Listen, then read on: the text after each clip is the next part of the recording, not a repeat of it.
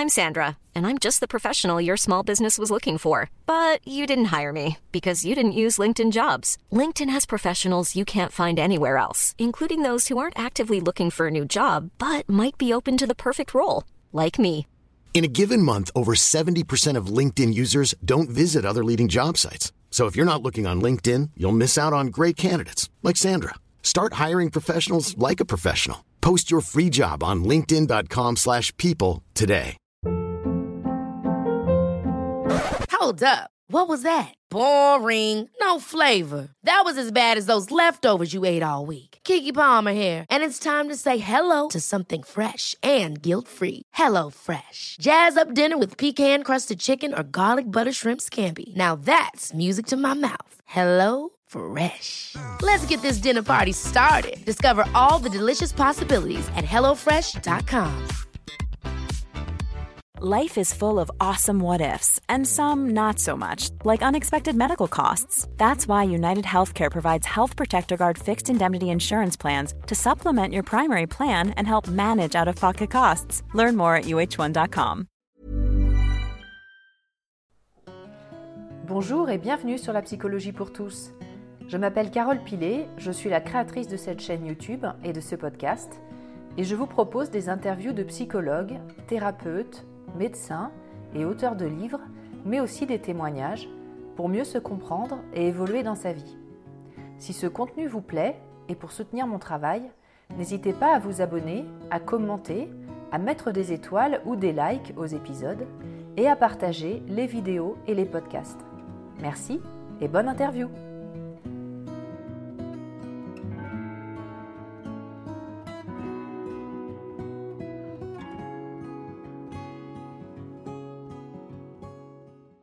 Sarah, vous êtes psychologue à Lausanne, en Suisse, et pratiquez ce que l'on appelle la psychologie intégrative.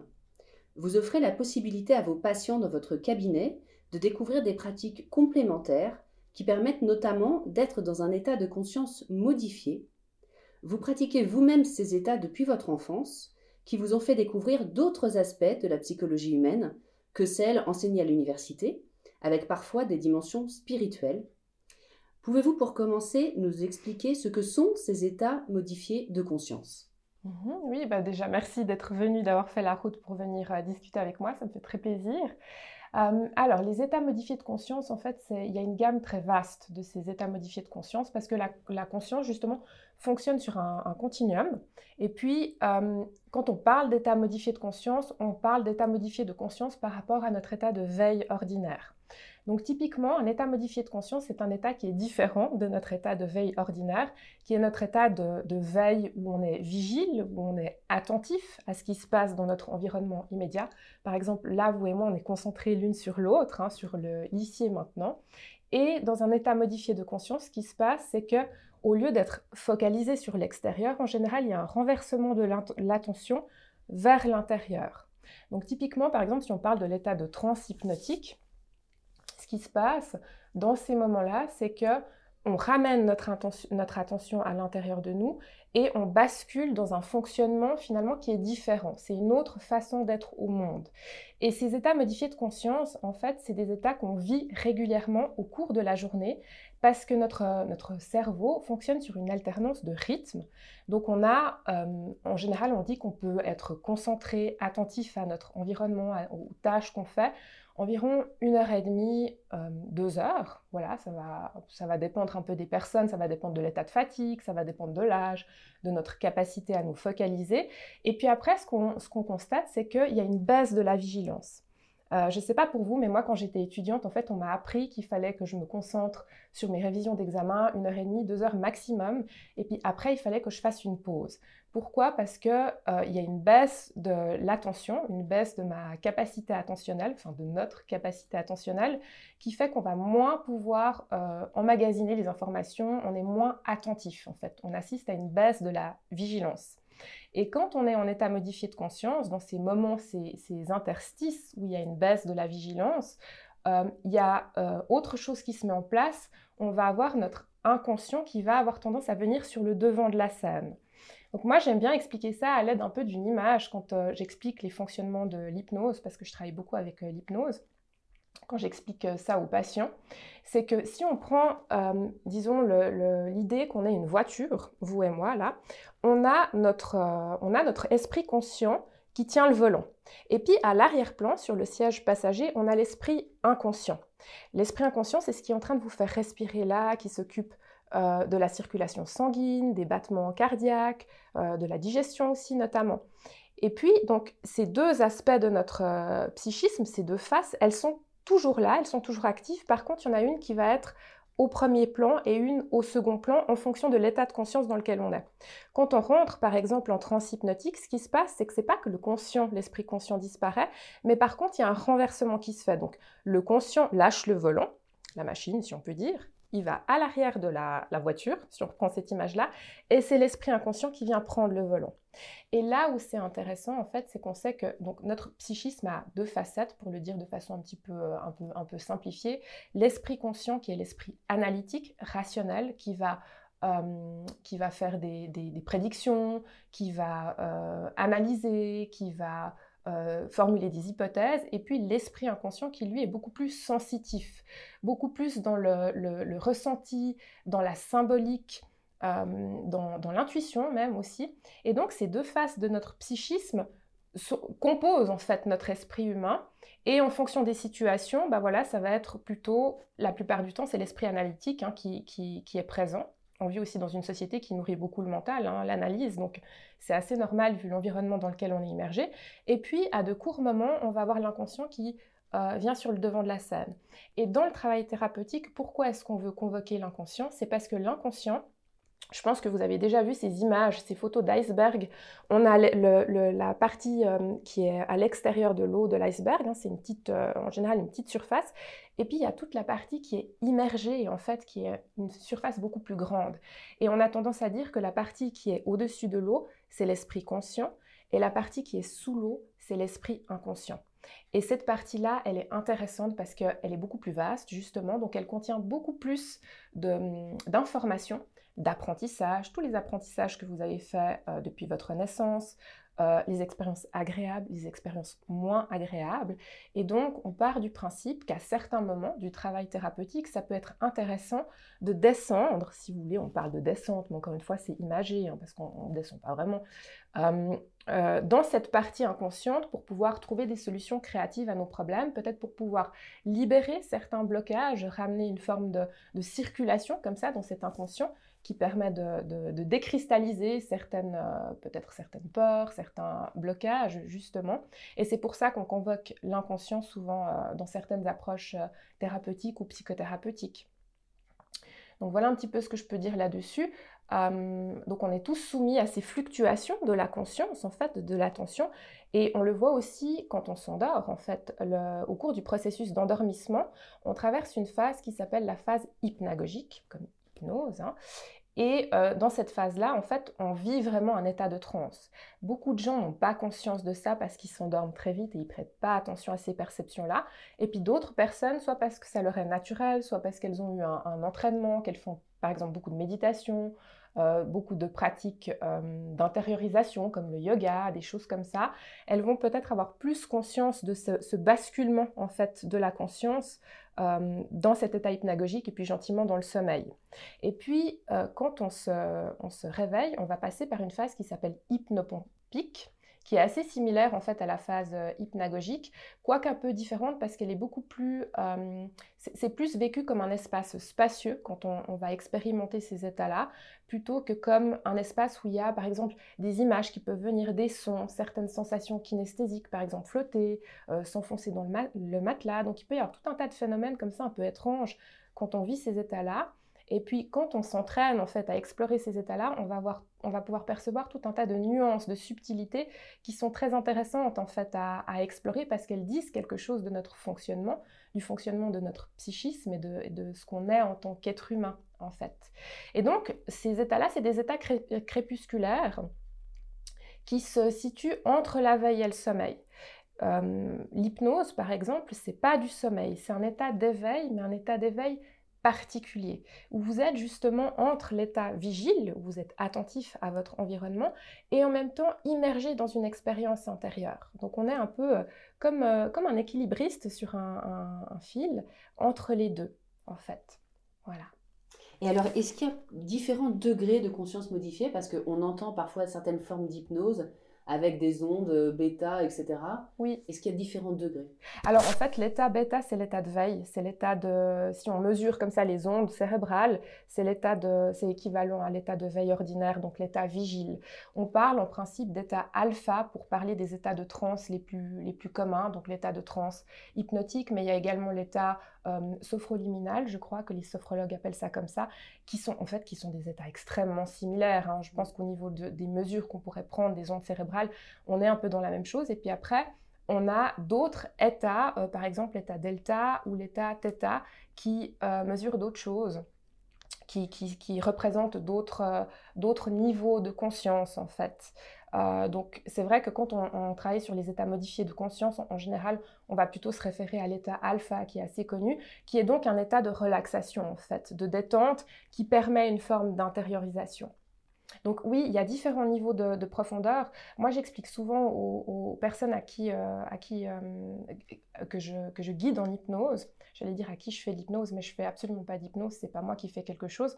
Euh, quand on, travaille avec l'hypnose en tant que thérapeute, en fait, on va guider la personne dans l'état modifié de conscience, mais on peut pas lui faire ou la forcer à quoi que ce soit. Donc c'est un peu comme le sommeil, même si c'est pas du sommeil. Encore une fois, l'hypnose, c'est un état intermédiaire, on peut créer les conditions euh, adéquate pour que cet état survienne, mais on ne peut pas le forcer.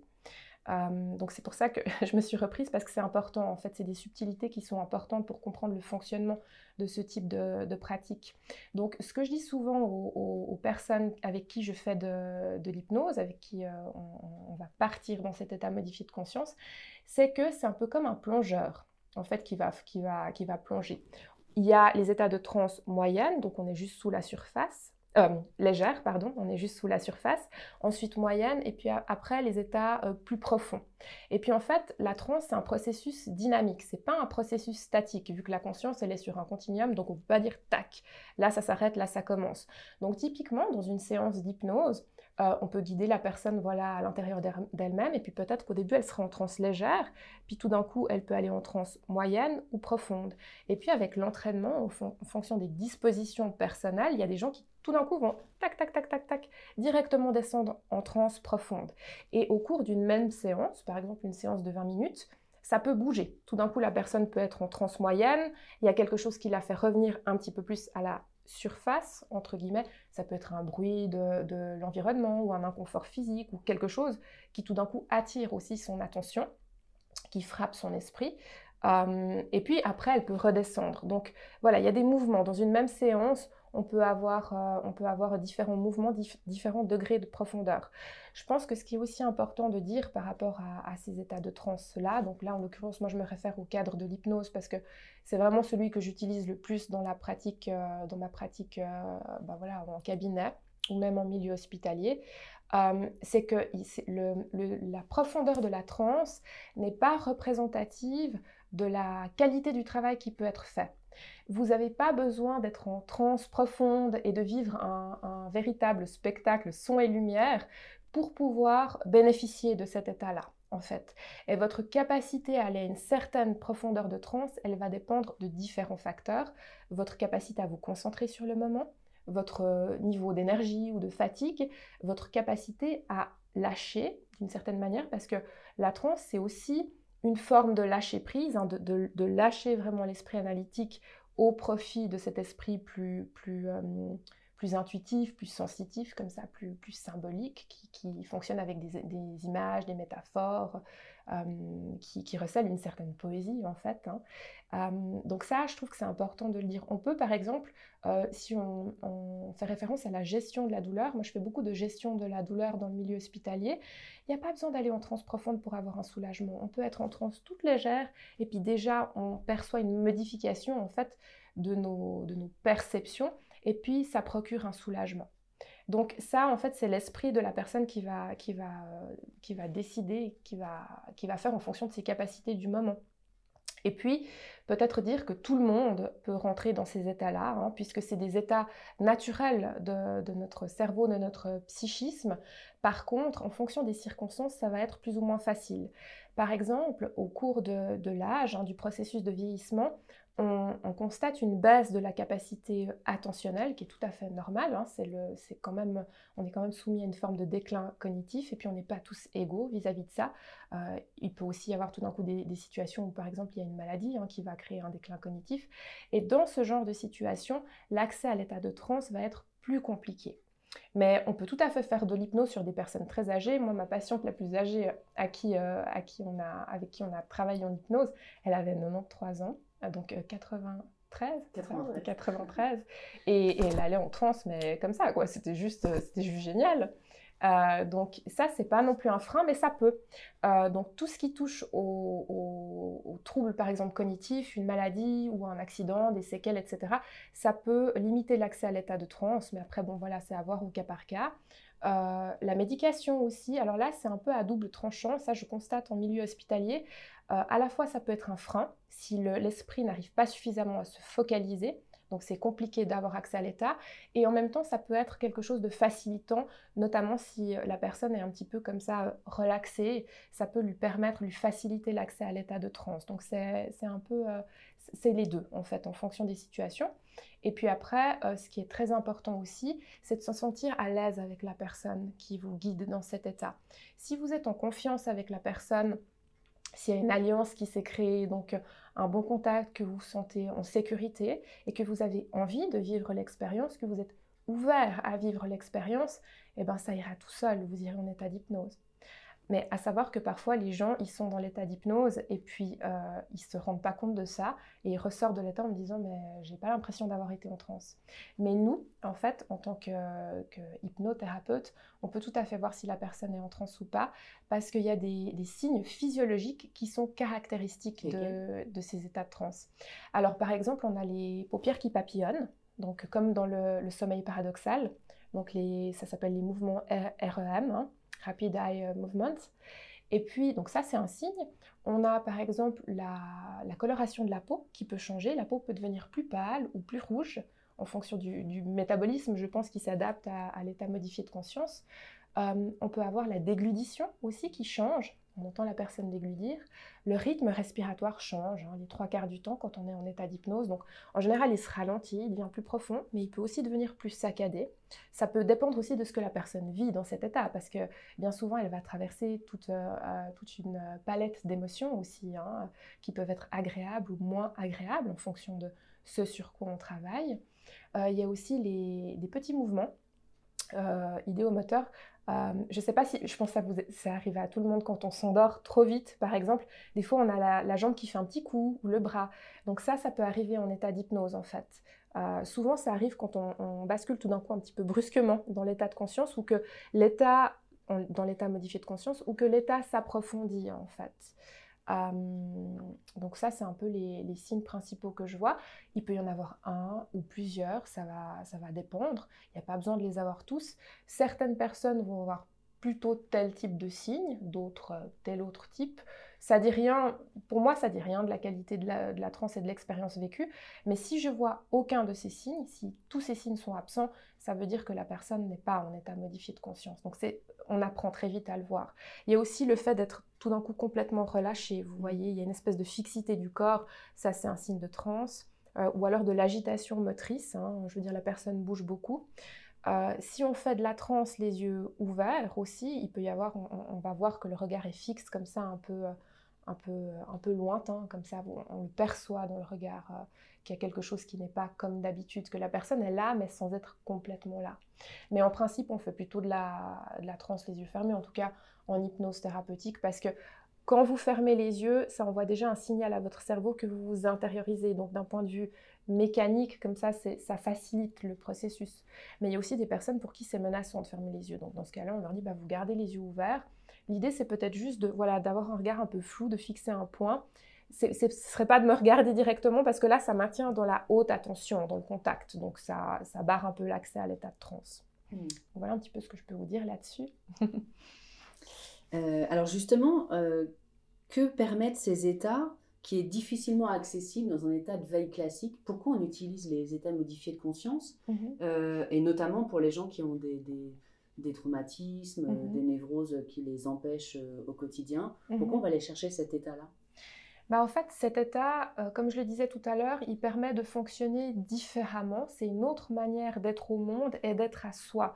Et en fait, quand on va dans, dans un état modifié de conscience, hein, comme, euh, comme le permet l'hypnose, on est davantage en contact avec nos ressources parce qu'on est davantage relié à nous-mêmes, en fait. Et donc, je le disais tout à l'heure, l'inconscient, c'est un immense réservoir de tout un tas de choses. hein. Euh, fut un temps, on le voyait comme la boîte de Pandore, comme étant finalement le, le- le réceptacle de toutes nos névroses, de toutes nos, fragilités, de tous nos traumas, etc. Mais l'inconscient, il est aussi, il recèle aussi une quantité de, ressources, de force. hein. Je parlais d'apprentissage tout à l'heure. Donc, de passer dans cet état, euh, état d'intériorisation, ça va permettre de contacter ces forces. Et puis surtout, ça offre un changement de perspective aussi, vous voyez, pour des gens qui sont très al- analytiques, qui ne sont pas forcément en lien avec leurs affects, leurs émotions, le retour à l'état de transe, enfin le, contact avec leur intériorité peut leur permettre de renouer d'une façon qui est peut-être un petit peu plus douce avec leurs émotions en fait. Parce que l'hypnose, c'est une pratique euh, psychocorporelle. hein. Ces modifiés de conscience, ils, sont très en lien avec le corps. Les émotions, elles passent dans le corps, elles se cristallisent dans le corps. Et on sait d'ailleurs qu'il y, a- qu'il y a pas mal d'approches qui travaillent avec le corps. Le corps et l'esprit étant euh, intimement reliés. Et en travaillant sur le corps, on peut, par exemple, débloquer certains, certains blocages comme ça, certains traumas aussi. Donc l'hypnose, c'est ça, c'est une approche psychocorporelle, en tout cas moi je la considère comme telle, et le fait de rentrer comme ça à l'intérieur de soi, ça permet de se sentir de l'intérieur et puis de voir peut-être sous un autre angle les, les- situations traumatisantes qu'on a, qu'on a pu vivre, et également de voir toute la richesse que ça nous a permis euh, d'acquérir finalement euh, par rapport à notre expérience de vie. Parce que moi, je, crois profondément que toute crise, que tout événement douloureux est porteur de, changement, en fait, est porteur de lumière. Seulement, bah, pour pouvoir euh, activer cette capacité à changer, à évoluer, à traverser hein, tout- toutes les vicissitudes de, la vie, du quotidien, euh, se remettre en lien avec soi, voir clairement ce qui se passe en nous, eh ben, c'est profondément aidant. Mais euh, je pense que c'est important de dire que, ce n'est pas une panacée, hein, ces pratiques-là, loin s'en faut. Moi, j'ai beaucoup de gens qui m'appellent et puis qui me disent Ah, bah, j'aimerais faire une séance d'hypnose. Moi, je ne crois pas à la petite séance d'hypnose magique, vraiment pas. hein, je veux dire, euh, d'ailleurs, moi, ce n'est pas des, des demandes que je prends en considération. Je, je pense que pour que le, le travail avec ces approches psychocorporelles, notamment l'hypnose, hein, ces approches qui vont modifier l'état de conscience, qui vont favoriser l'intériorisation pour que ce travail soit efficace, soit constructif, ça doit prendre place dans quelque chose de plus vaste, qui est vraiment un travail euh, thérapeutique ou psychothérapeutique, où on fait fonctionner en fait les, les deux faces de notre esprit, autrement dit la, notre capacité d'analyse, de prendre du recul, de se questionner, de se remettre en question, parce que le travail thérapeutique c'est ça, c'est beaucoup se remettre en question, hein. c'est ça, c'est de voir, euh, de voir qu'est-ce qu'on peut faire de notre vécu, de qui l'on est, et puis en même temps, pour qu'il y ait finalement, je trouve, euh, un travail, une avancée harmonieuse, c'est important aussi de prendre en compte cet aspect justement qui est plus, euh, qui est plus de l'ordre du sensitif, euh, du ressenti en fait. Et pour moi, une thérapie ou une psychothérapie qui serait bien menée, c'est une, une, thérapie, une psychothérapie qui englobe les deux en fait. Euh, parce qu'on est des êtres qui avons plusieurs facettes, plusieurs peut-être même euh, dimensions, en tout cas moi je le crois, et je pense que le travail de guérison, le travail de développement personnel, le travail d'avancer sur soi se fait à différents niveaux en fait. Puis après, vous avez toutes sortes de spécialistes. hein, je veux dire, on n'est pas, pas obligé de tout faire avec la même personne. On peut aussi beaucoup faire ce travail. Une partie du chemin, on le fait seul aussi. hein. Il y a des gens qui n'auront pas besoin d'aller voir un thérapeute. Euh, c'est très personnel, hein, ce, type de démarche-là. Ça va dépendre des uns et des autres. Il y a des gens qui vont vraiment être dans un besoin d'avoir recours à quelqu'un d'extérieur pour voir clair en eux. Ça peut toujours être utile, mais c'est pas forcément avec un thérapeute. Parler des fois avec des amis, des proches qui nous connaissent bien, ça peut être très aidant aussi. donc, euh, je pense que ça, c'est pas à négliger. Mais voilà, quand vous allez voir un thérapeute, bah, c'est quelqu'un qui est neutre, qui ne vous connaît pas, qui n'est pas dans votre cercle privé. Et donc, c'est aussi plus facile de faire ce travail euh, de peut-être de distanciation émotionnelle et puis euh, de pouvoir euh, être ouvert à d'autres perspectives, en fait. Et, du coup, quand on va voir un thérapeute qui va aussi nous faire des séances d'hypnose, Oui. j'imagine qu'il faut qu'il soit suffisamment, je ne sais pas, perspicace pour nous guider de la bonne manière aussi dans cet état. Oui. Parce que l'idée, si je comprends, c'est d'essayer de voir la situation qui nous pose problème peut-être différemment, avec Oui. plus de hauteur, Oui. aller voir des ressources qu'on n'avait peut-être pas vues. Tout Mais pour fait. ça, il faut être bien guidé. Absolument, mais c'est, je parlais tout à l'heure d'alliance. hein. L'alliance thérapeutique, c'est vraiment quelque chose de fondamental. Donc l'alliance, qu'est-ce que c'est? C'est le fait d'avoir, de se sentir à l'aise avec la personne, de se sentir en confiance, de sentir que cette personne peut nous soutenir dans notre processus d'évolution. Et inversement, hein, pour le thérapeute, le thérapeute doit pouvoir sentir que la personne est ouverte, qu'elle euh, qu'elle est dans la confiance. Ça doit circuler dans les deux sens. Et c'est en fait cette bienveillance mutuelle, cette envie d'avancer ensemble, de collaborer ensemble, qui va créer une alliance plus ou moins solide. Et les recherches le montrent bien, la base de toute thérapie, psychothérapie réussie, c'est l'alliance, c'est pas forcément la pratique. Alors après, on sait qu'il y a des, outils, des approches, hein, voilà, il y a différentes écoles de pensée en, psychologie, euh, psycho- psychothérapie. Et puis après, ben voilà, euh, il peut aussi y avoir des, dissensions, euh, des, oppositions. Mais je crois vraiment que ce qui, euh, en tout cas moi c'est ce que je constate, c'est que c'est pas tellement les outils. Les outils c'est un plus, mais ce qui va vraiment être guérisseur et soutenant, c'est le fait d'être face à quelqu'un où on se sent compris, où on sent que la personne peut nous aider à prendre de la hauteur, où on sent que la personne, donc le thérapeute, peut offrir un, un espace sécure, un contenant d'une certaine façon, qui est stable, qui est solide, dans lequel on peut tout d'un coup bah, voilà, avoir des débordements émotionnels sans que le bateau euh, chavire en fait, vous voyez. Donc euh, euh, je pense aussi qu'après, c'est beaucoup, bah, si on regarde les états modifiés de conscience, l'hypnose, bah, on, doit suivre une formation, hein. je veux dire, on peut lire des livres, y a, enfin, à l'heure actuelle, on a accès à, la formation d'une façon très faci- facile, très aisée. Donc on peut tout à fait, par exemple, apprendre l'auto-hypnose seul, avec un bon livre, avec de bonnes vidéos. C'est facile, moi j'avais fait ça à l'époque, hein. je veux dire, je suis très autodidacte, donc même avant ma formation en hypnose, il y avait des tas de choses que je connaissais de l'hypnose, mais on ne peut pas faire l'économie d'une formation. Et la formation, en fait, va vous apprendre à rentrer en lien avec la personne et à la guider. Bah, là, en l'occurrence, on, on est dans l'état d'hypnose. Donc il y a aussi un phrasé. Le, en hypnose, le langage est très important parce que ça passe principalement par le verbe. Donc ça va être de s'approprier ce langage hypnotique qui est bien souvent un langage très imagé, très métaphorique, et de pouvoir jouer avec ça, euh, de voir qu'est-ce qui peut parler à la personne. Donc souvent on, discute un petit peu avant, de voir qu'est-ce qui pourrait euh, euh, éveiller comme ça son intérêt, faire sens pour elle. En hypnose, on utilise beaucoup de métaphores de la nature. Parce que finalement, l'être humain, est, on est issu de la nature, hein, on, est, on est en lien avec la nature. Et ça, ça parle beaucoup à l'inconscient, à l'imaginaire. Donc on va euh, avoir tendance à utiliser comme ça des métaphores pour faciliter le travail euh, hypnotique. Par exemple, si on veut euh, aider une personne à se délester de certains poids, de certaines choses qui sont trop lourdes, on pourrait tout à fait euh, l'emmener dans une, une visualisation, elle est au bord peut-être d'une plage, il y a une barque, elle met tous les soucis dans la barque et puis elle, euh, laisse aller en fait les soucis pour pouvoir en fait se, détacher de ça. Mais encore une fois, si vous faites ce travail-là puis qu'il n'y a pas tout un travail en amont, une démarche hein, personnelle de vraiment comprendre ce qui se passe pour soi, qu'est-ce qui fait qu'on retient, qu'est-ce qui fait qu'on n'arrive pas à lâcher, etc., ça va pas donner de résultat. En tout cas, à mon sens, c'est pas, c'est un travail en superficie qui est pas forcément très pertinent. Ça peut colmater les trous à un moment, comme ça, c'est un peu un sparadrap sur une plaie, mais le vrai travail, il est, il est autre. Il se fait vraiment dans une démarche euh, euh, Plus global, plus profond. exactement. Mm. Ouais. Mhm. Alors, euh, ce qui n'est pas euh, conventionnel, entre guillemets, c'est que vous pratiquez aussi le Reiki. Mhm. Donc, vous êtes psychologue, vous pratiquez l'hypnose et aussi Mhm. le Reiki. Est-ce que vous pouvez nous expliquer d'où vient cette pratique et en fait ce qu'elle produit, ce que vous avez constaté peut-être sur vous, j'imagine, et puis sur vos patients.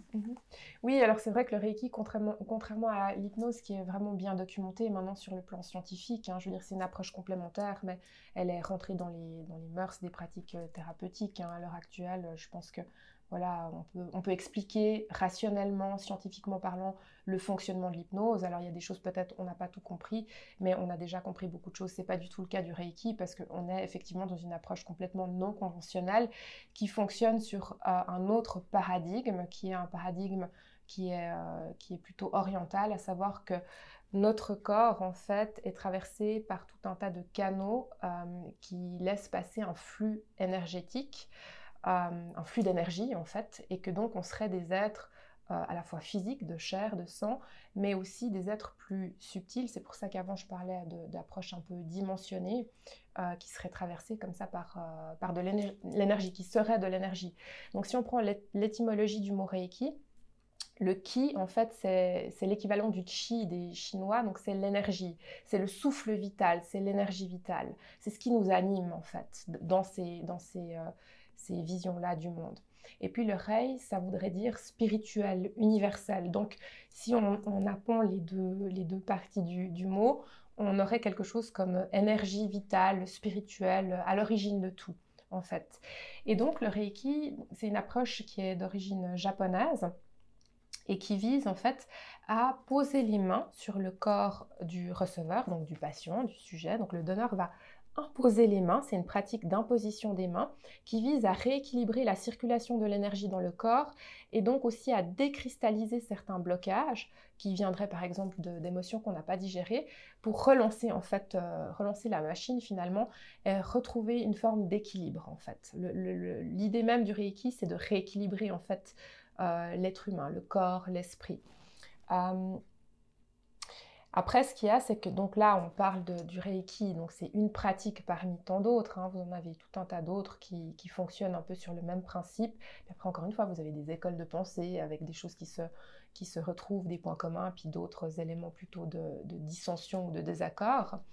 Euh, moi, ce que j'aime bien avec le Reiki, en tout cas comme je pratique euh, cet outil-là, c'est que c'est extrêmement simple en fait. Euh, moi, je l'utilise vraiment d'une manière très dépouillée. Donc l'idée, c'est de euh, poser les mains sur son corps. Donc comme je l'ai dit, moi, j'ai été formée à cette approche quand j'avais 22 ans. Et j'étais tombée par hasard, en fait, euh, sur un petit livre dans, voilà, dans une, une librairie. Puis ça m'a tout de suite intriguée parce que je suis fascinée, en fait, par ces, ce, ce paradigme oriental qui veut que l'être humain soit multidimensionnel. Et moi, le concept d'énergie, j'avais déjà eu des expériences comme ça dans ma jeunesse, euh, notamment au niveau des mains, hein, je veux dire, de sentir comme ça des choses énergétiques dans les mains. Donc ça m'a tout de suite parlé. Euh, et en fait, le Reiki, c'est une pratique qu'on peut utiliser aussi sur soi. Donc l'idée, c'est de poser les mains sur certains endroits du corps et puis d'être réceptif en fait au rééquilibrage que le travail énergétique avec les mains à poser sur le corps va faire. Donc typiquement, par exemple, moi si je mets mes mains comme ça, euh, au bout d'un moment, je vais sentir très rapidement, ça va dépendre des, situations, de, comment je me sens, hein, c'est pas toujours les mêmes ressentis, une sorte de chaleur, quelque chose comme un courant. Euh, chez moi, c'est très kinesthésique, hein, donc je ressens, euh, je ressens vraiment l'énergie de façon de façon bah, kinesthésique, donc soit une vibration, soit un courant, je peux sentir comme un cours d'eau à l'intérieur de moi, ça peut être chaud, ça peut être froid, ça peut vibrer, il peut y avoir plein de choses. Je le précise parce qu'il y a des gens qui ont des perceptions plutôt visuelles, donc ils vont plutôt voir des, des, phosphènes, en fait, donc des taches colorées et lumineuses, ou qui vont même pouvoir avoir accès à certaines euh, images à caractère visionnaire, symbolique. Hein. Il y a des gens qui voient par exemple beaucoup des images de nature. Euh, encore une fois, hein, je disais, on est en lien avec la nature, donc l'inconscient, je pense que c'est des, éléments euh, comme ça archétypaux qui sont dans, tous nos inconscients à chacun. Et probablement qu'en faisant du Reiki, on se connecte à ça.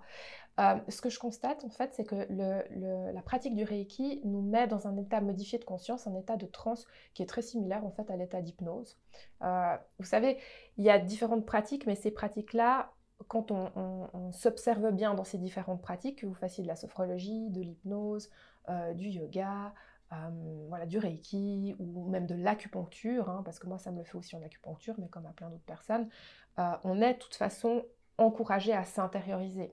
Donc finalement, c'est très difficile de dire la différence au niveau de l'état de conscience. Hein. Je ne parle pas au niveau de, forcément du but de la pratique ou de ce qu'on fait, mais c'est très difficile de voir finalement la différence de l'un à l'autre. Par exemple, moi, quand je suis en transe hypnotique, que j'ai une collègue euh, qui me guide en hypnose, euh, mon ressenti intérieur va être extrêmement similaire à ce que je ressens quand je reçois du Reiki par une autre personne ou que je me le fais moi-même, ou un autre soin énergétique. Je parlais de l'acupuncture, moi quand je, reçois une séance d'acupuncture, je suis très clairement en état modifié de conscience et je sens des, modifications en fait de, de, ma perception. Ce qui est intéressant avec le Reiki, je ne l'ai pas dit pour l'hypnose, mais ça, se recoupe hein, justement parce que ça modifie l'état de conscience, c'est que bien souvent, on va constater une altération du schéma corporel euh, de, comment on se sent dans notre corps, en fait. Donc, tout d'un coup, euh, quand vous recevez une séance de Reiki, vous pourriez, par exemple, ne plus savoir où sont vos jambes, où sont vos bras? C'est un peu la même chose que quand on s'endort ou quand on se réveille. Des fois, on ne sait plus trop comment on est positionné. Hein. Donc ça, c'est assez intéressant. Ça peut être surprenant à vivre. Certaines personnes trouvent ça désagréable. Moi, j'ai plutôt tendance à trouver ça très agréable, mais c'est personnel. Et donc, du coup, euh, quand on reçoit ces traitements Reiki, il peut se passer tout un tas de phénomènes plus ou moins étranges. Ça peut être euh, justement avoir l'impression de flotter, euh, l'impression que souvent les gens me disent Ah, mais je pensais que vous étiez au niveau de ma tête et en fait vous êtes au niveau de mes pieds. Donc là, on voit bien l'altération du schéma corporel. On, on perd les repères en termes de proprioception, on perd nos repères habituels et c'est caractéristique de la transe et vous allez retrouver ça dans tous les états de transe. Par contre, ça ne va pas toujours être vécu comme tel. C'est comme finalement les signes physiologiques de transe qu'on peut observer, il n'y a pas toujours les mêmes, tous ne sont pas toujours présents, mais c'est des signes de transe en fait. Et ce que je trouve intéressant avec le Reiki, c'est que c'est un peu plus corporel que l'hypnose, au sens où on pratique le toucher. On sait que le toucher en soi, c'est très thérapeutique. Il y a quelque chose d'enveloppant, de sécurisant. on sait maintenant euh, que par exemple un enfant qui n'est pas suffisamment touché, câliné, va pas se développer correctement. je trouve complètement incroyable quand on y pense en fait de, cet impact du toucher sur le corps. Et donc, euh, le, prévoir les effets d'une séance de Reiki, c'est difficile. C'est difficile de vous dire exactement euh, clairement ce qui peut se passer parce qu'en fait, c'est un peu, euh, il peut se passer un peu tout et n'importe quoi, j'ai envie de dire. En principe, ce que les gens décrivent quand euh, ils reçoivent du Reiki, et c'est ce que je constate aussi quand je m'en fais à moi ou quand j'en reçois, c'est une sensation de détente très profonde. Souvent, on peut être au, au bord de l'endormissement, forcément, on est en transe. Des fois, les gens s'endorment aussi. Et puis une sensation d'enveloppement, ça, ça revient énormément, d'être comme dans un cocon. Donc il y a quelque chose de très rassurant, de très contenant, de très sécurisant. Donc pour les gens, par exemple, qui ont vécu certains traumas, euh, par exemple des abus hein, sexuels, ça peut être une excellente manière de retrouver une forme de, lien avec son corps, d'être euh, connecté à soi. Avec quelqu'un avec qui on a confiance, bien sûr. Euh, absolument. Sinon, j'imagine que c'est pas possible. Non, non, non, absolument. Non, non, c'est pour ça, hein, l'alliance, euh, voilà, c'est la base de tout. Et puis, ce qu'il y a aussi, c'est que vous n'êtes pas obligé de poser les mains sur le corps. Hein, pour une personne qui, qui, aurait des, des, espaces de son corps qui seraient vraiment très euh, sensible, très, euh, très vulnérable, on peut mettre les mains à quelques centimètres au-dessus. Et c'est ça, donc c'est la partie un peu mystérieuse du Reiki. Euh, là, quand on parle du toucher, on pourrait dire, bon bah voilà, c'est le toucher thérapeutique, hein, on sait, les, études montrent que le fait de toucher, c'est un effet calmant sur le système nerveux, etc. Mais en fait, quand on le met, on met les mains à quelques centimètres, les gens sentent les gens sentent quelque chose en fait. Et, et souvent des gens qui, qui, ne croient pas du tout à ce genre de choses, qui trouvent ça un peu farfelu, me disent mais j'ai senti des trucs bizarres, quoi. Et, c'est très intéressant, moi je le constate avec le système digestif, bien souvent je mets les mains au-dessus, parce que quand je commence la séance, en général, je me mets sur, au niveau du plexus. Et moi, euh, ça c'est très personnel, hein. les, différents praticiens vont faire un peu euh, en fonction de leur... Euh, de leur, préférence. Moi, je commence toujours avec les mains au-dessus parce que j'ai plus de sensations en fait dans les mains qui m'indiquent où je dois aller sur le corps en fait. Donc c'est une espèce de connaissance intuitive qui vient par l'intermédiaire de, mes mains qui, agissent un peu comme des antennes et je peux sentir des zones de chaud, de froid, des picotements. Et ça, ça va m'indiquer que c'est des zones sur lesquelles je dois travailler.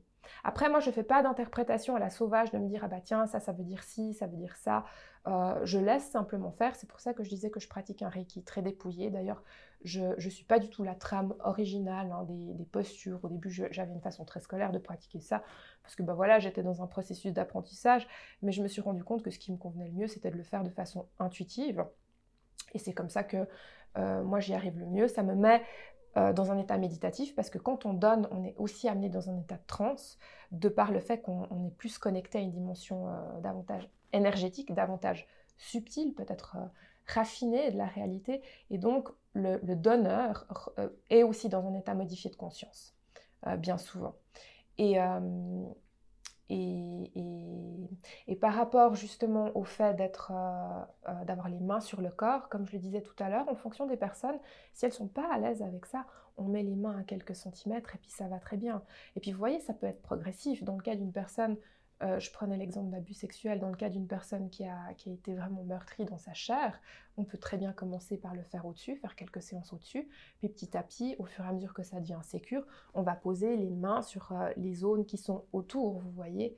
Et de toute façon, on va jamais rien imposer à la personne, c'est la personne qui, choisit. Mais en général, ça se passe très très bien, et puis il y a vraiment cet aspect cocon sécurisant. C'est pour ça que pour ce type de trauma-là, moi je recommande vraiment les pratiques comme le Reiki, parce que c'est aidant, et aussi pour les gens qui sont en dépression très profonde. Ça, c'est très intéressant parce que souvent, vous avez des gens bah voilà, en dépression profonde, il y a un ralentissement idéomoteur qui se fait. Donc, une consultation, par exemple, d'une heure, c'est déjà très long pour des gens qui sont dans cet état-là. Et moi, j'ai testé avec pas mal de succès, justement, sur des gens en dépression profonde, le Reiki, et j'ai systématiquement les mêmes retours. Euh, c'est super, ça me donne de l'énergie, je me sens mieux.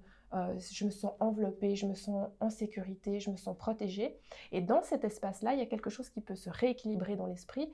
C'est comme si on, puisait dans son réservoir de force intérieure, en fait. Et c'est un soutien au processus de guérison. Donc très clairement, ça fait pas tout, mais ça soutient. Et en ce sens-là, je trouve que c'est une magnifique pratique. Et pour les gens qui ont des douleurs chroniques, euh, qui ont des maladies euh, lourdes, invalidantes, c'est aussi extraordinaire.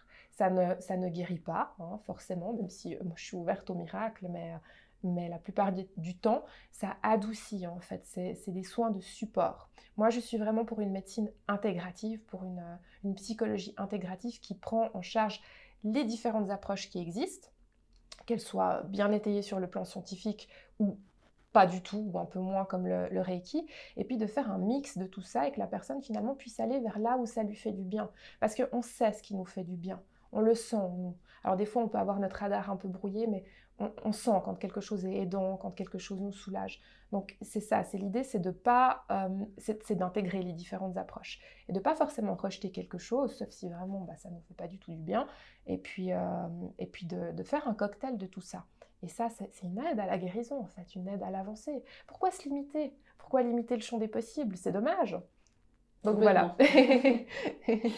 Euh, alors, il y a quand même beaucoup de praticiens qui proposent aujourd'hui des soins énergétiques. Mhm. On en entend un peu euh, à toutes les sauces. Comment faire la distinction entre des charlatans, hein, clairement, mhm. qui disent euh, mhm. un peu n'importe quoi, et des véritables praticiens?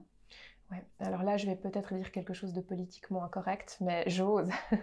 les charlatans, on parle beaucoup de charlatans dans le milieu des médecines complémentaires, parallèles. Moi, j'aime pas trop le terme de parallèle parce que ça signifie en fait qu'on qu'on reste en marge, alors qu'en fait, on peut tout à fait euh, collaborer avec la médecine officielle, avec les soins euh, officiels, en fait. Donc, euh, je pense qu'il y a surtout des gens dans le domaine des soins énergétiques qui ne sont pas forcément formés à la relation d'aide d'une manière qui soit suffisamment adéquate.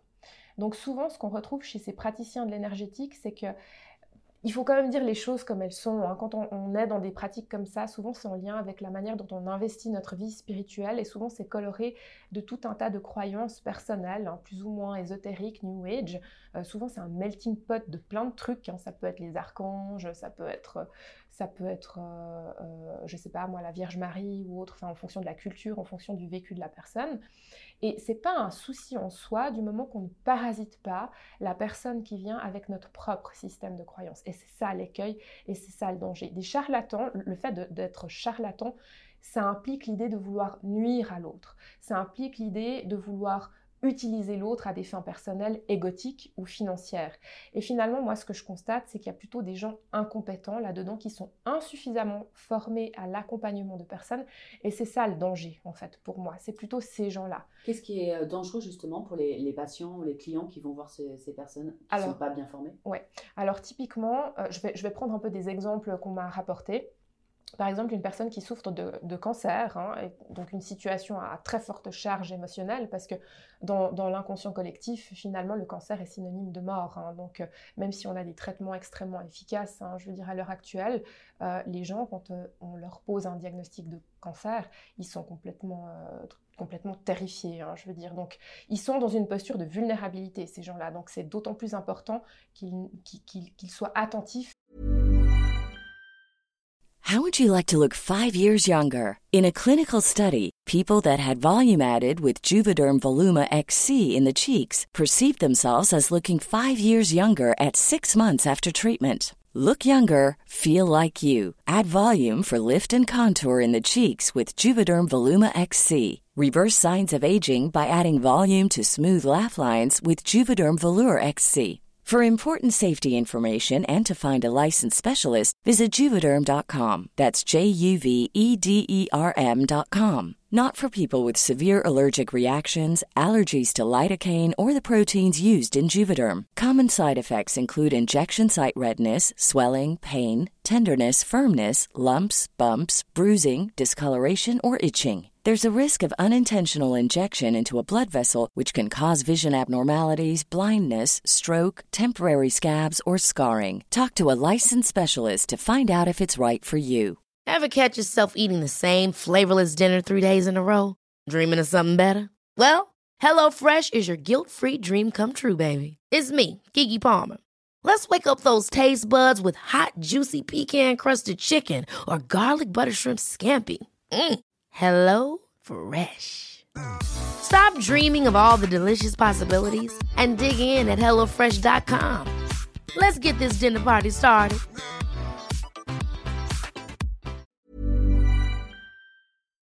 euh, à, aux, aux, praticiens, aux thérapeutes chez qui ils vont, parce que ça peut faire de sacrés dégâts. Donc moi, les retours que j'ai eus, par exemple, hein, qui sont des retours assez révoltants, mais qui, encore une fois, pour moi, ne sont pas le propre de la charlatanerie, mais plutôt d'une incompétence, d'un manque de travail sur soi, d'un manque de recul, de discernement, ça va être, par exemple, de dire à la personne qui a le cancer, ah oui, mais quand on travaille sur soi, on n'a pas le cancer parce qu'on a le cancer, parce qu'on a des blocages émotionnels et puis qu'on a des traumas, puis qu'on n'a pas travaillé sur soi. Donc ça, c'est hyper dangereux, c'est faux. Il ne faut pas croire ce genre de choses-là. Euh, L'histoire a montré que des saints, hein, des personnes absolument...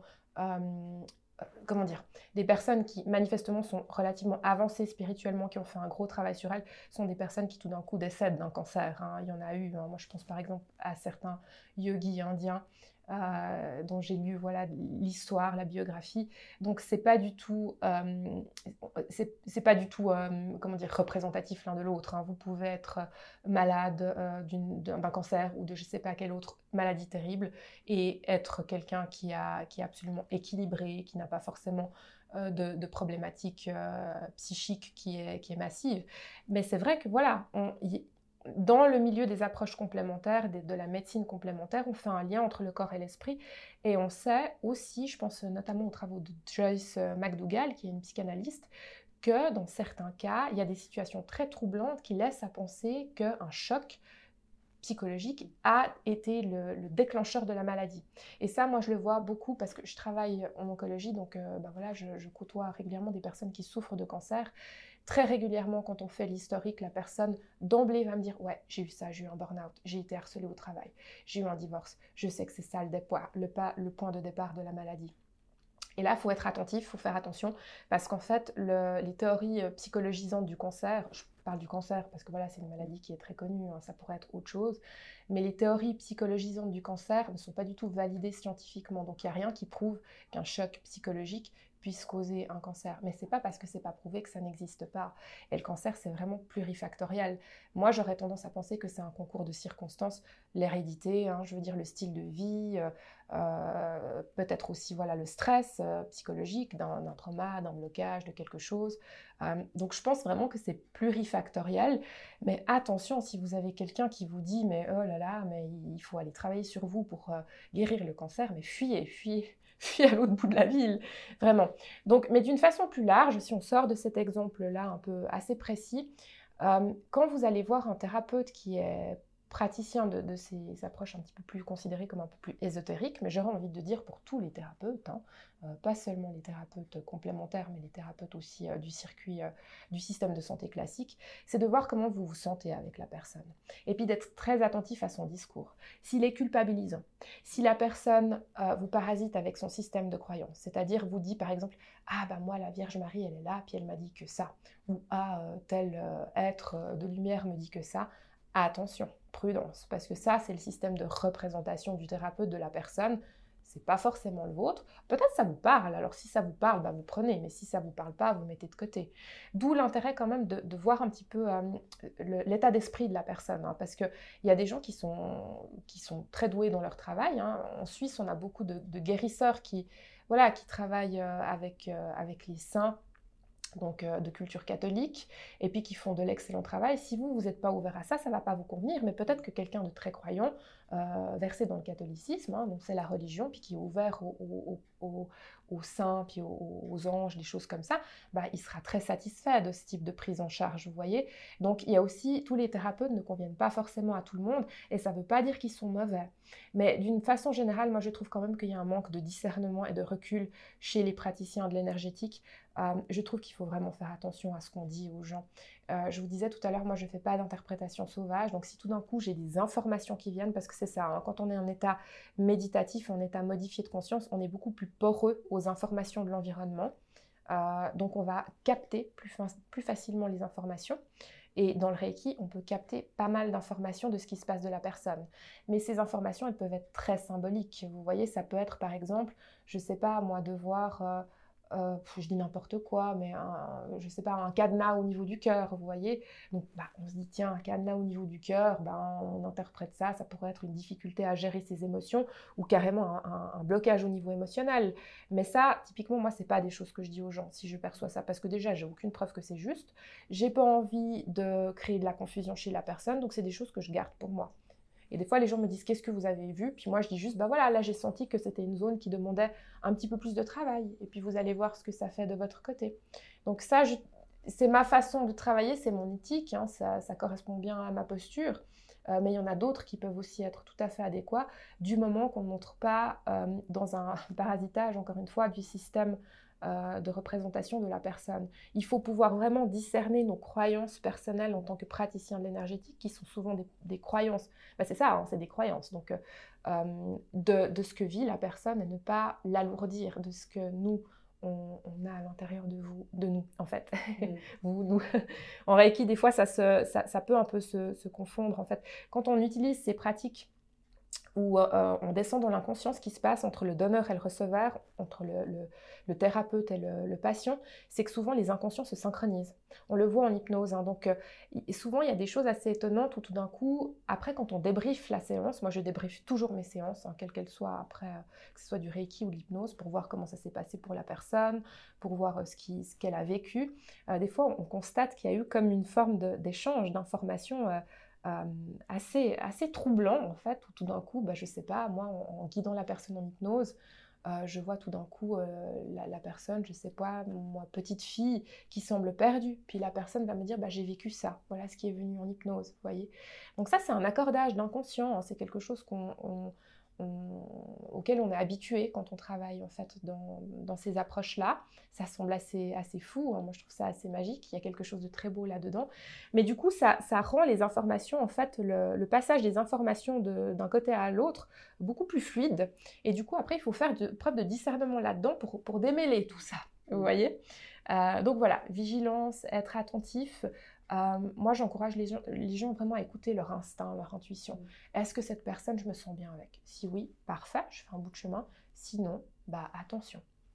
Voilà, un petit peu ce que je peux vous dire euh, là-dessus.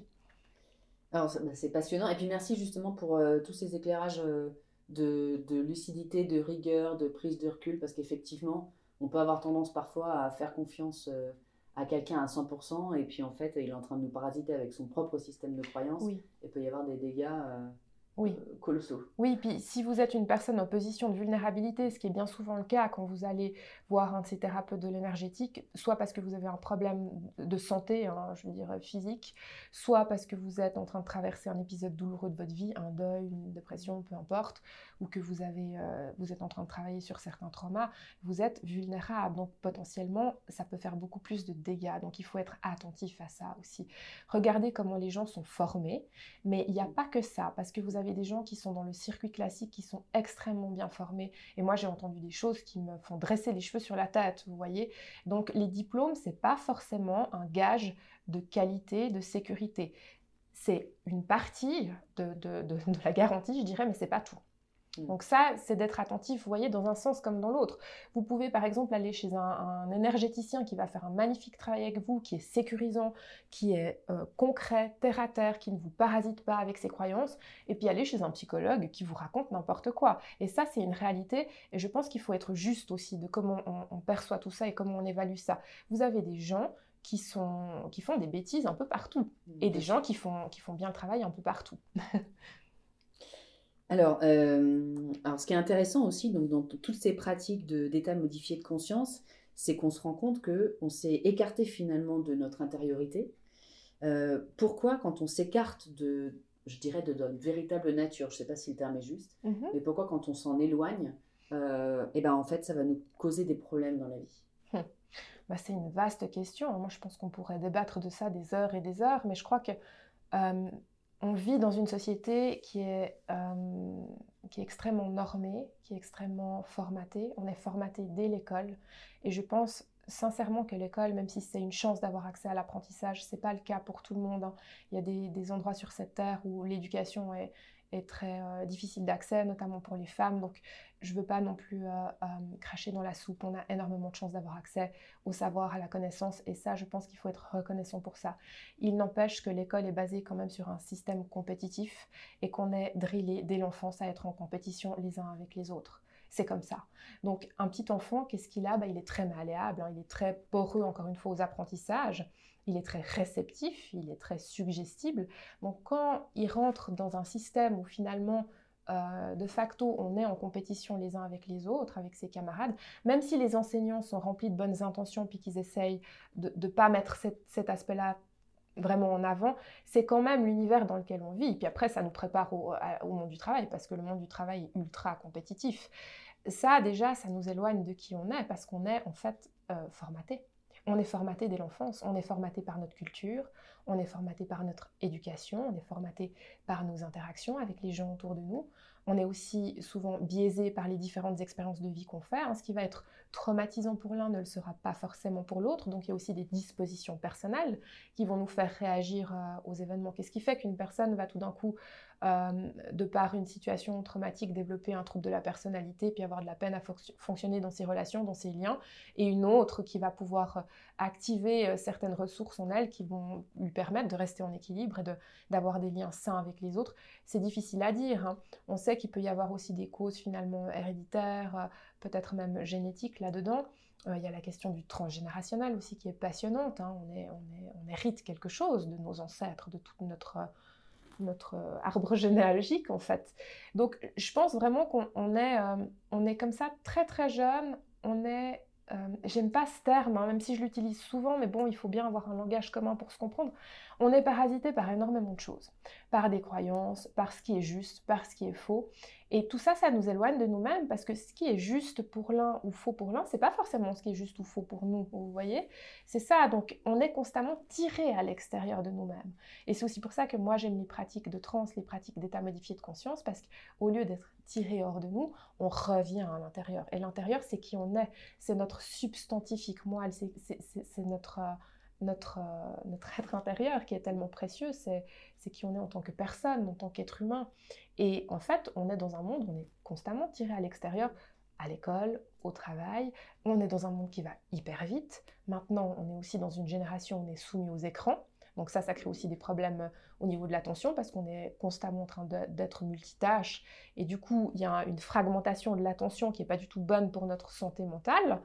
Donc, je crois vraiment que euh, rien n'est fait pour qu'on puisse en fait être véritablement nous-mêmes dans ce monde.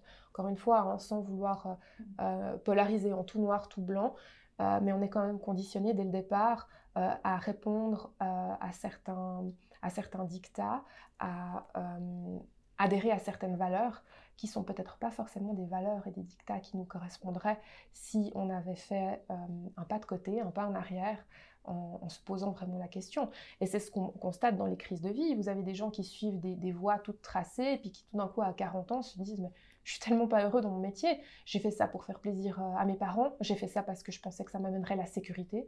J'ai fait ça parce que bah, parce qu'il faut faire ça, c'est bien. Une famille, des enfants, euh, un travail dans la finance, bah oui, puis vous vous réveillez à 40 ans, puis vous êtes malheureux. Et puis vous vous dites, mais en fait, peut-être que j'avais pas envie d'enfants, même si je les aime de tout mon cœur. Peut-être que j'étais pas fait pour travailler dans la finance, et puis que tout cet argent, il me sert pas à grand chose, et que moi, en fait, j'aimerais plutôt être avec des, je sais pas, moi, euh, dans la relation d'aide ou dans la nature, vous voyez. C'est pas pour dire que c'est pas bien hein, la finance et puis je veux dire, c'est pas du tout ça, mais c'est simplement que voilà, on a des normes, on a des choses qui sont valorisées et puis euh, si on correspond pas à ça, eh ben c'est qu'à quelque part il y a quelque chose qui cloche chez nous. Et ça on le voit très fortement avec les réseaux sociaux.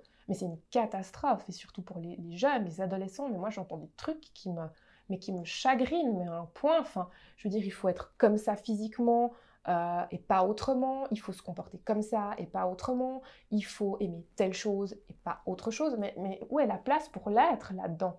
Où est la place pour notre cœur, pour la spontanéité, pour l'authenticité en fait? On est dans une société qui, qui est une machine à broyer l'authenticité, j'ai l'impression.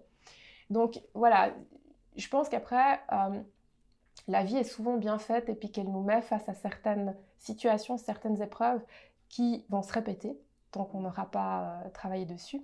Moi, j'aime beaucoup cette phrase de, Jung qui dit Jusqu'à ce que vous rendiez l'inconscient conscient, il dirigera votre vie et vous appellerez cela le destin. Donc, on sait qu'on a tendance à répéter des choses. Donc, à un moment donné, la vie, elle nous met aussi face à nous-mêmes. Et même si c'est douloureux, et c'est justement souvent ces, crises hein, qui sont tellement euh, fécondes d'autres choses, de renouveau, de, de, reliance à nous-mêmes, de, de retrouvailles avec nous-mêmes, euh, la vie nous, place dans des situations comme ça pour nous rappeler à nous-mêmes, en fait, d'une certaine manière. Et je crois que c'est vraiment important d'apprendre à, s'honorer, à s'écouter, et puis euh, à se distancer, en fait, de ce qu'il faut faire de, et ce qu'il ne faut pas faire, de, ce qu'on croit qu'il faut faire ou pas. Alors bon, quand on dit la société... la société fait ci, fait ça, dit ci, dit pas ça. C'est très nébuleux. Hein. Puis finalement, si on fait un petit travail de déconstruction, on se rend bien compte qu'on est soumis à des pressions sociales, mais qu'on n'est pas du tout obligé d'y adhérer. Puis après, ben voilà, c'est un travail, euh, probablement que c'est le travail d'une vie aussi. Et l'idée, c'est pas de basculer dans l'extrême inverse, hein. tout est affaire d'équilibre. Si vous êtes complètement déconnecté de la société dans laquelle vous vivez, vous ne pouvez pas fonctionner, socialement parlant. Donc c'est pas non plus le but. Mais entre être complètement conditionné et loin de soi, et puis être avec soi et fonctionner avec le monde tel qu'il est, hein, eh ben, je pense qu'il y a, matière à travailler, il y a matière à faire quelque chose de constructif. Mm. Donc euh, moi, c'est un petit peu aussi comme ça que je vois la thérapie, finalement, c'est un, retour vers soi, un rappel à soi, en fait, et, et, une possibilité, enfin, se donner les moyens d'être heureux, épanoui. Parce que je pense qu'on n'est pas sur Terre pour se punir, et puis que même si on, a, on vit tous des épreuves, qu'elles font partie de la vie, euh, il y a beaucoup de souffrances qu'on se rajoute dont on n'aurait en fait pas du tout besoin, dont on pourrait se passer. Et je trouve que le, travail thérapeutique, c'est aussi un travail justement euh, de, débroussaillage, de discernement par rapport à ces choses-là. De quoi est-ce qu'on a envie de s'alléger? Qu'est-ce qui est vraiment important pour nous? Qu'est-ce qui est essentiel? C'est aussi pour ça que, voilà, quand on, a tout d'un coup une maladie, euh, une maladie euh, grave, ou en tout cas qui est, qui est sévère, qui nous tombe dessus, bah, tout de suite on revient à l'essentiel, on se dit mais en fait c'est l'occasion justement de se poser les bonnes questions. Et on voit les gens se posent les bonnes questions la plupart du temps quand ils traversent tout d'un coup une maladie où il y a le spectre de la mort qui plane. Mm. Et ils se disent mais tiens mais en fait euh, est-ce que je vis vraiment la vie qui me convient? Et vous voyez le, spectre de la mort, j'en parle, on est dans une société aussi, et ça je trouve vraiment dommageable, euh, où la mort est omniprésente. Partout. La mort est partout on la montre comme ça sans tabou, on est soumis à des images absolument abominables hein, de guerre ou d'autres choses. Et puis en fait, elle est, paradoxalement, elle est extrêmement taboue. On n'éduque pas les gens sur cette question de la mort, mais la mort, c'est une autre phase de la vie et c'est notre destination à tous. Et d'avoir cette idée de la mort comme, euh, comme perspective, ça permet aussi, c'est peut-être un peu dur hein, ce que je dis, donc si jamais pour les gens qui nous écoutent, qui sont pas à l'aise avec ça, mettez sur pause, ou enfin voilà, l'idée c'est pas d'être euh, trop bousculé, mais je pense que c'est important de parler aussi de la mort et de ce qu'elle représente et de, euh, du potentiel qu'elle a de nous ramener à ce qui est essentiel pour nous. Est-ce que vraiment, quand vous serez sur votre lit de mort ou quand la mort viendra vous chercher, est-ce que ça aurait été comme ça important d'avoir amassé un compte en banque, de vous avoir, euh, de vous être payé une Rolex pour bien montrer que vous avez réussi votre vie Je crois pas. Quand on, est, face à la mort ou quand la mort vient nous, prendre, on est sans artifice, on est juste nous, dans notre substantifique moelle, j'aime bien ce terme, et on fait un peu le bilan, si on en a l'occasion, en fonction des circonstances on va, de notre départ en fait de cette terre. Et ça, je trouve important aussi de parler de ce sujet-là, parce qu'il est aussi en lien avec ce conditionnement. On nous conditionne finalement avec ce spectre de la mort qui est là. moi, je suis, effarée quand je vois des gens qui ont passé 80 ans et qui ont tout d'un coup bah voilà, un cancer, que je vois en milieu hospitalier, puis quand on parle de cette question de la finitude, parce qu'à un moment donné, bah, on en parle parce que c'est source d'angoisse, qui me disent Ah, mais moi, j'y ai jamais pensé. Euh, ah bon, d'accord, mais comment c'est possible de traverser une existence entière sans penser à ça? Vous voyez, là, c'est un déni massif. Donc, bah voilà, la personne, elle a fait ce qu'elle a pu au cours de sa vie, mais c'est pas forcément aidant, en fait, parce qu'après, il y a une, angoisse qui est tellement forte comme ça que, ça rend les choses beaucoup plus difficiles. Donc voilà, moi je pense que cette thématique de la mort, elle est très intéressante à ouvrir, à explorer, puis qu'on peut le faire en mettant des sécurités, en, peut-être en remaniant, un peu ce concept-là dans la représentation commune, en ouvrant sur d'autres choses. Et typiquement, c'est ce que, ce que proposent finalement les récits d'expériences de mort imminente. Moi, j'en parle parce que toutes ces choses-là, ça me passionne et c'est ce qui est à l'origine de ma vocation de psychologue, le travail sur la conscience, parce que en fait, depuis le début de notre entretien, on parle que de ça, du travail sur la conscience. Qu'est-ce que la conscience comment, euh, comment se connecter à cette conscience, comment prendre conscience de notre conscience finalement, et qu'est-ce qu'on peut faire de ça, qu'est-ce que ça peut nous amener de positif dans notre vie, de constructif. Est-ce que vous avez l'impression que finalement le, travail d'une vie quelque part, c'est de ramener le plus à la conscience euh, ce qui est inconscient pour faire des choix plus lucides et plus euh, qui nous font plus de bien, on va dire? Bah, moi, je le vois un peu comme ça. Ouais. Moi, je le, je le, vois comme ça. Mais après, voilà, encore une fois, ça va dépendre des personnes. Je pense qu'il n'y a rien qui doit être forcé. Vous voyez, suivant les trajectoires de vie, suivant les parcours de vie, c'est pas toujours possible de ramener aux consciences qui est inconscient parce que ça viendrait complètement chambouler le fonctionnement de la personne, ça viendrait la déstructurer, la déstabiliser à un point qui serait mauvais pour elle. Euh, donc, je pense pas qu'il y ait une voie je pense que c'est dans tous les cas intéressant de se questionner, de rester constamment dans le questionnement, dans la remise en question. Mais se remettre en question, ça ne veut pas dire douter de soi ou trans, ça veut dire rester ouvert à soi, au monde, à nos relations, à ce qui se passe dans la vie, pour pouvoir justement bénéficier des expériences euh, qu'on va tous, euh, qu'on va vivre. Hein. Chacun va vivre ses propres expériences. Et, je crois que c'est vraiment important d'être à l'écoute en fait des expériences qu'on vit, euh, de ce qu'on peut y apprendre, de l'enseignement, parce que euh, on a souvent tendance aussi, c'est vrai qu'on vit dans un monde très duel, hein. on va parler du négatif, du positif, mais quand on prend un petit peu de recul, moi, c'est une croyance personnelle hein, évidemment, mais je crois véritablement que rien n'est fondamentalement négatif. Ça peut être horrible à vivre, mais je pense qu'il y a un sens plus vaste derrière tout ça, un sens peut-être euh, plus transpersonnel. Vous voyez, bien sûr qu'en tant que personne, on n'a pas envie de vivre des choses euh, horribles, mais dans une dimension plus vaste, on pourrait appeler ça l'âme ou la conscience avec un grand C, qui ne nous dit pas que cette part de nous a choisi d'expérimenter ça pour nous, offrir l'opportunité d'apprendre quelque chose Parce que la souffrance, euh, quoi qu'on en dise, c'est un excellent vecteur d'apprentissage. Alors, c'est pas le seul, mais c'est bien souvent celui que, qui va être présenté à nous pour qu'on évolue. Hein on le voit. Ça, je veux dire, c'est quelque chose d'assez. Euh, on n'évolue pas sans souffrir, malheureusement. La plupart du temps, c'est des déclencheurs. Euh, bah oui, si on, si on, observe un petit peu le parcours des gens autour de nous ou notre propre parcours, on se rend bien compte que la souffrance est riche en apprentissage. Après, je pense qu'il ne faut pas non plus s'enfermer là-dedans parce qu'il y a des tas de façons d'apprendre. On peut aussi apprendre dans la joie. Et je pense qu'il faut aussi euh, euh, apporter ce message-là, qu'on n'est pas obligé de souffrir pour apprendre. Mais on sait que voilà, c'est riche en potentiel d'apprentissage, la souffrance, mais qu'il n'y a pas que ça et d'où l'intérêt aussi justement d'être à l'écoute de soi avant de souffrir. Vous voyez, si vous êtes dans un travail qui, vous plombe ou dans un environnement toxique, hein, admettons le monde du travail, souvent c'est des environnements qui sont très toxiques et c'est pas forcément parce que les gens sont méchants, ça c'est très manichéen ce que je dis, hein, mais vous voyez un peu l'idée, mais simplement parce qu'il y a une atmosphère, il y a un système de compétition qui est mis en place et puis on est pris là-dedans.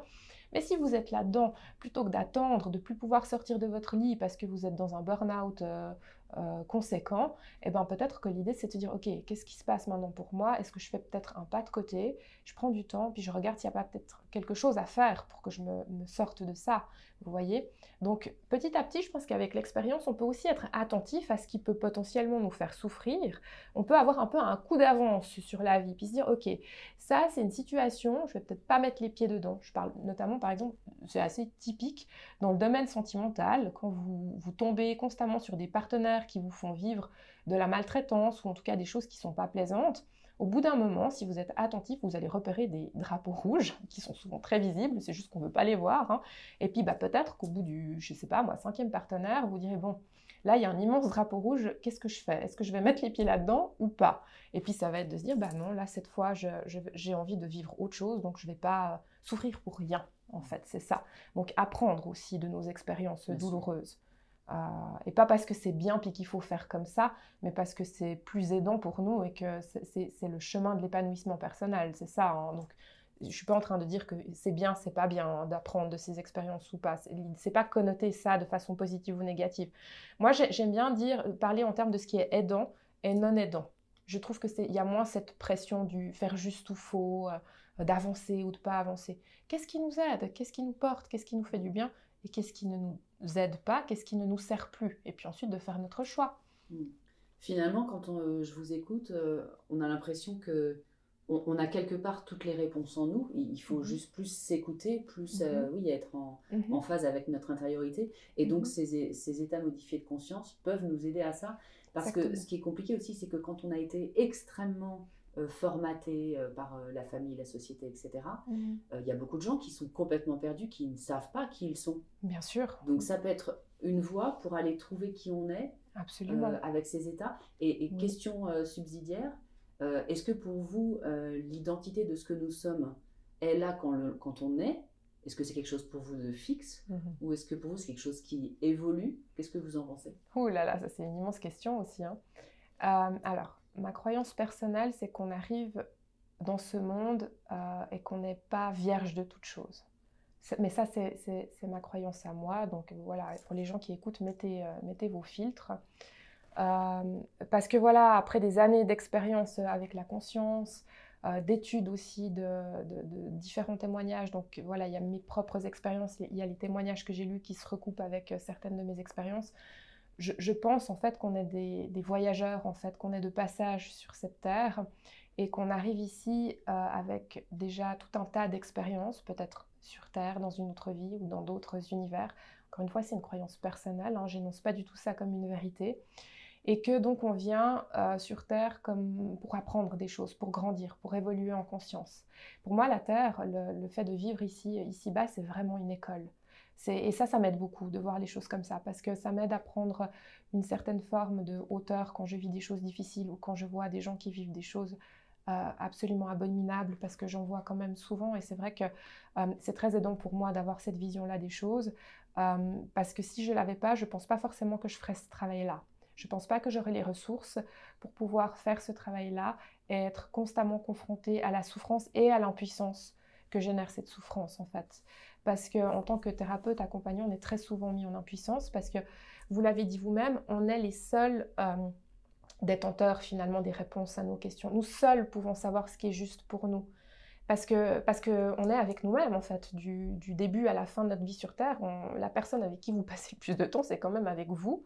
Et pour répondre un peu plus précisément à cette question de, de l'identité, moi je pense que euh, dans notre substantifique moelle, encore une fois, on reste euh, identique, mais qu'au niveau des apprentissages, au niveau des comportements, au niveau de notre vision du monde, je pense que c'est soumis vraiment à évolution en fait.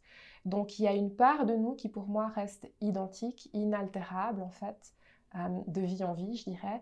Et puis après, il y a la personnalité en fait qui peut, au cours d'une même vie, pour moi évoluer. Mais vous voyez, moi par exemple, bah voilà, je sais que mon identité c'est Sarah, je suis une femme de 40 ans, je suis psychologue, je suis passionnée par la conscience, mais ça fait des années que je ne me réduis pas à ça.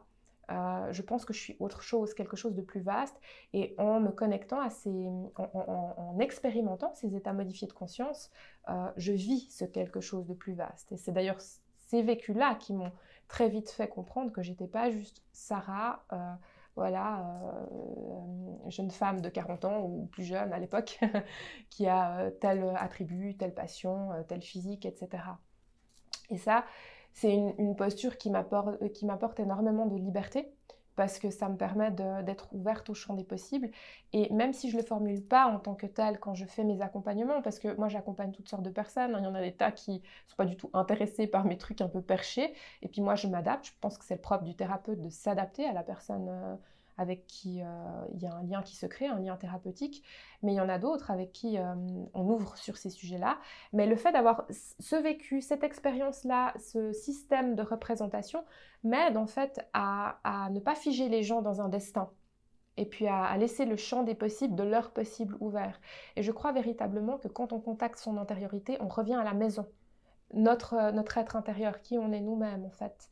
Euh, et je pense que oui, ça a énormément de sens de faire ce travail-là et qu'on peut évoluer, qu'on peut bouger et qu'on peut passer de quelqu'un peut-être de maladivement timide à quelqu'un qui va donner des conférences. C'est d'ailleurs très souvent connu, hein, les, grands conférenciers, c'était des gens qui étaient souvent hein, maladivement timides. Et, souvent, vous savez, quand on a une, un aspect de quelque chose qui est très marqué, on a l'autre aspect qui est très fort en nous, mais qui est juste euh, mis au second plan. Et si on, on va explorer en soi et qu'on se connecte à cette autre facette, cette autre polarité, par exemple timidité, euh, euh, extraversion, euh, être à l'aise avec autrui, eh ben on arrive à, recréer une forme d'harmonie entre ces deux pôles en fait. Donc oui, moi je pense véritablement qu'on évolue tout en restant identique à la fois. C'est le paradoxe de la vie, mm. comme tant d'autres. Et pour terminer, dans votre parcours personnel, qu'est-ce qui vous, vous a justement le plus aidé? Qu'est-ce que vous avez appris sur la vie? Vous, vous, nous en parlez là. Et, et mm-hmm. qu'est-ce que vous pouvez du coup transmettre aux personnes qui nous regardent, qui peuvent être euh, dans des moments de vie difficiles où elles se posent des questions, où elles sont perdues, pour euh, s'accrocher à quelque chose qui les aide mhm. et les, fait, les fasse évoluer? Bah, disons qu'il y a beaucoup de choses. Après, bah, comme je l'ai un petit peu expliqué avant, moi, ce qui m'aide le plus, c'est d'investir ma vie euh, spirituelle. Je suis en quête de sens depuis que je suis enfant et c'est ça qui m'a aidé. C'est le, le, le, cheminement spirituel, le développement de la conscience, le fait de devenir de plus en plus conscience de moi et du monde qui m'entoure. Euh, c'est pour moi, c'est ça, en fait, le sens de ma vie. Euh, c'est mon voyage à moi, c'est ce que j'ai envie de véhiculer, même si je ne vais pas le faire directement de cette manière-là. Ce qui m'aide, en fait, c'est que de voir les choses comme ça, ça nous connecte à des ressources de résilience absolument euh, extraordinaires. Et je crois vraiment que l'être humain, il a des capacités, des ressources insoupçonnées, et que s'il se connecte à lui-même, il peut traverser n'importe quoi. Et je pense que la vie, elle a le sens qu'on lui donne, et le sens qu'on lui donne, c'est très personnel. Il va être conditionné justement par notre culture, par notre éducation, par les expériences qu'on a faites, par qui l'on est. Et puis après, je pense véritablement qu'elle a un sens plus vaste, comme je disais tout à l'heure, plus transpersonnel, et qu'on est là pour apprendre des choses. Donc quand il nous arrive des choses difficiles, c'est pas forcément c'est pas contre nous, même si bien sûr en tant qu'être humain, quand il nous arrive quelque chose de difficile, bah c'est horrible, hein, mais moi je fais pas exception, c'est exactement pareil pour moi. Euh, en ce sens-là, on est tous, euh, on est tous égaux face à la, souffrance. Hein. Enfin, en tout cas, on, est tous susceptibles de vivre des choses difficiles. Mais de, me connecter à, quelque chose justement qui est plus vaste, qui, dépasse euh, le simple univers matériel, le, monde dans lequel on vit, qui est empreint de, beauté, de magie, d'ouverture comme ça. Euh, moi, ça m'aide énormément. Et les états modifiés de conscience, sans forcément aller dans quelque chose d'extraordinaire, parce que là, finalement, on bascule un petit peu sur des états modifiés de conscience non ordinaires. Hein. Les expériences de mort imminente, on appelle ça des états modifiés de conscience non ordinaires parce que c'est pas quelque chose d'habituel. Vous voyez, il y a aussi les expériences de sortir du corps, les expériences de transcendance, des choses comme ça. C'est pas tout le monde peut potentiellement accéder à ça, mais c'est pas non plus tout le monde qui va vivre de telles expériences au cours de sa vie. Par contre, vivre des séances d'hypnose, des séances de sophrologie, euh, du reiki, euh, ou simplement par l'art aussi, hein, je veux dire se connecter par la peinture, la sculpture, la danse, euh, toutes ces choses qui nous permettent de revenir à, nous-mêmes, hein, et puis chacun doit trouver ce qui lui convient. Moi, c'est ces pratiques-là. Une personne, ça peut être d'aller courir, par exemple, hein, je veux dire, et puis de le faire en conscience, et puis d'avoir tout d'un coup un flot d'informations qui, viennent, qui surgissent par cette pratique-là je pense que toutes ces choses-là, elles nous aident à, garder le cap, en fait. Et puis qu'il euh, ne faut pas renoncer parce que, parce que la, lumière est au bout du tunnel. Et puis, être ouvert à demander de l'aide aussi.